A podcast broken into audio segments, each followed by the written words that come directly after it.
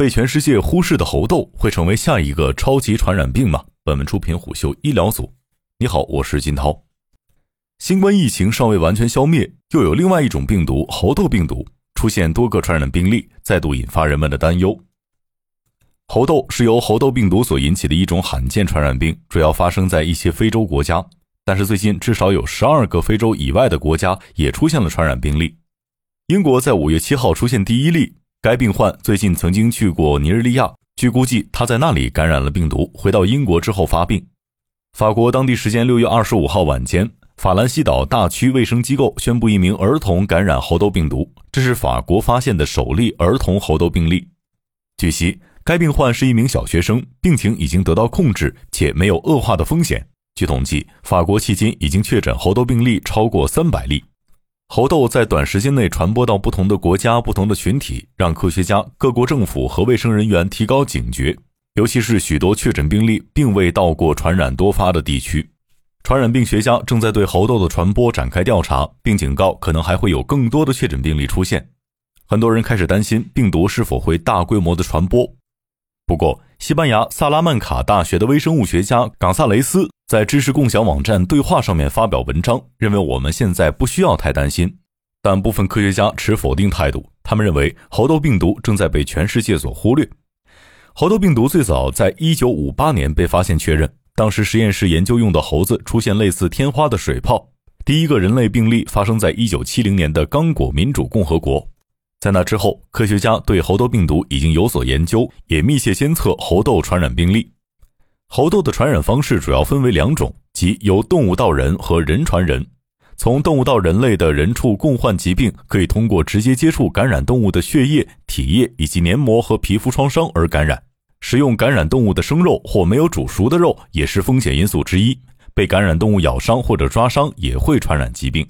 人传人的传染可以通过近距离接触感染者的飞沫颗粒和呼吸道分泌物、皮肤创伤或新近沾染到病毒的物体感染。病毒经由呼吸道、黏膜和皮肤伤口进入人体。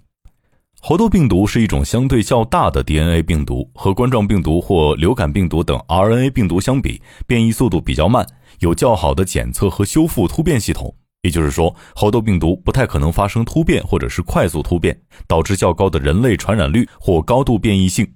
这也意味着，一旦痊愈，患者对此病毒就拥有长期的免疫能力。现在已经描绘出猴痘病毒的两种基因分化支，分别是西非分支和中非分支，两者地域相隔，在流行病学和临床上具有明显的特异。DNA 序列显示，目前爆发传染的是在西非地区传播的温和型病毒，和18年、19年在英国、新加坡和以色列出现的猴痘病毒密切相关。上个月，猴痘病例在葡萄牙、西班牙和英国等国家爆发，全球迅速做出反应。并在部分国家分发疫苗。其实，猴痘病毒已经在中非和西非的部分地区持续爆发多年。让当地非洲研究人员感到沮丧的是，在他们的国家没有提供类似的资源。长期以来，当地的研究人员一直在发出警告，称猴痘病毒有可能以新的方式进行传播。目前为止，在中非和西非以外的国家已经有三千多例猴痘确诊病例，但没有死亡报告。然而，在非洲，卫生官员已经报告了七十多起疑似由猴痘引起的死亡病例。尼日利亚阿马索马和尼日尔三角洲大学的传染病医生迪米奥戈纳说：“因为测试和监测能力有限，这一数字有可能被低估。虽鲜少被关注，却可能会通过性行为传播。今年之前，只有少数猴痘病例在非洲以外的地方被观察到，这些病例与从非洲大陆进口的动物或者是旅行者有关。”其中规模最大的爆发是在2003年的美国，疫情源于进口动物，使七十多人患病。与此同时，自从1970年科学家在刚果民主共和国发现第一例人类病例以来，一些非洲国家一直在处理猴痘爆发的问题。尽管研究人员仍然不知道哪些动物自然携带这种病毒，但他们知道这种病毒在许多啮齿动物中循环，并能从动物传染给人类。二零一七年，在尼日利亚开始了一次重大的爆发，有超过两百个确认和五百个疑似猴痘病例。在过去十年中，刚果民主共和国出现了数千例疑似病例以及数百例疑似死亡病例。在中非，感染人的猴痘病毒菌株的毒性更强，死亡率约为百分之十。对于阿布贾的尼日利亚疾病控制中心的流行病学家来说，当前的全球爆发带来了某种似曾相识的感觉。在2017年尼日利亚爆发之前，这种病毒似乎只限于农村地区，猎人会在那里与动物接触，症状为发烧以及脸、手和脚上生成独特的脓包状的痘痘。2017年后，更多流行病学家发出警告，该病毒正在以一种陌生的方式传播。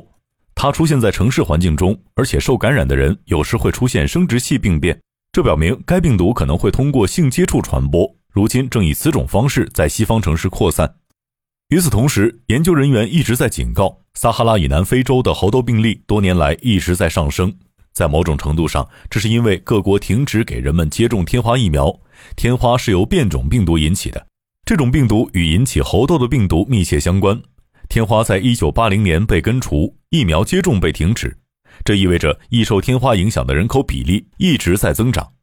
从那时起，部分国家保持着全国性的天花疫苗储备，因为卫生官员一直担心保存变异毒株样本的实验室可能会意外地释放出这种病毒，或者将病毒武器化。认识到迄今为止许多病例发生在男男性行为者之中，即 MSM 人群，加拿大和英国的当局已经更进一步，开始向其 MSM 社区提供疫苗。撒哈拉以南非洲的一些卫生官员担心。从他们在新冠大流行期间受到的疫苗不平等经历来看，他们将继续被大国抛在后面。尽管病例数在上升，但非洲只有百分之十八点四的人接种了冠状病毒疫苗，而在其他地区的高收入国家，这一比例为百分之七十四点八。世界卫生组织的成员国已经承诺向该机构提供超过三千一百万剂天花疫苗，用于天花紧急情况。但这些疫苗从未被分配到非洲，用于防治猴痘。世卫组织猴痘技术负责人说，部分原因是该机构承诺捐赠的疫苗为第一代疫苗，这些疫苗可能有严重的副作用，不建议用于猴痘，因为猴痘的致命性低于天花。他还提到了监管问题，因为一些成员国只许可这些疫苗用于防治天花，而不是猴痘。尽管这些疫苗对天花感染者是安全和有效的，但他们对于猴痘的测试仍不全面。上述负责人在谈到解决非洲猴痘问题时，还在强调。世卫组织一直在与发生猴痘疫情的非洲国家进行协调，以改善监测和诊断。最近几周，世卫组织已经认识到猴痘在全球范围内受到的关注是不平等的。六月十七号，该机构宣布将不再分别报告撒哈拉以南非洲和世界其他地区的猴痘病例和死亡人数。在研究人员公布了一项改变猴痘病毒株名称的建议之后，世卫组织总干事站出来支持这一改变，承诺将尽快公布新名称。然而，尼日利亚伊巴丹的独立病毒学家认为，即使撒哈拉以南非洲国家采购了疫苗，仅靠接种也无法根除猴痘。他提醒，只有当卫生官员了解该病原体的当地流行情况之后，疫苗接种才会有效。他建议支持调查猴痘的动物储库的研究，以便卫生官员能够制定更精确的措施，以此遏制病毒的传播。他还认为，孤立的解决方案只为发达国家解决问题，而忽略了发展中国家，这将导致我们再次经历同样的循环。他警告，过去爆发的病原体将继续重新出现，这只是时间问题。最后，无论世界卫生组织将做出何种决策，都希望现有的感染病例能够受到有效的控制，不再需要采取更广泛、更严格的防疫封锁措施。商业洞听是虎嗅推出的一档音频节目，精选虎嗅耐听的文章，分享有洞见的商业故事。我是金涛，下期见。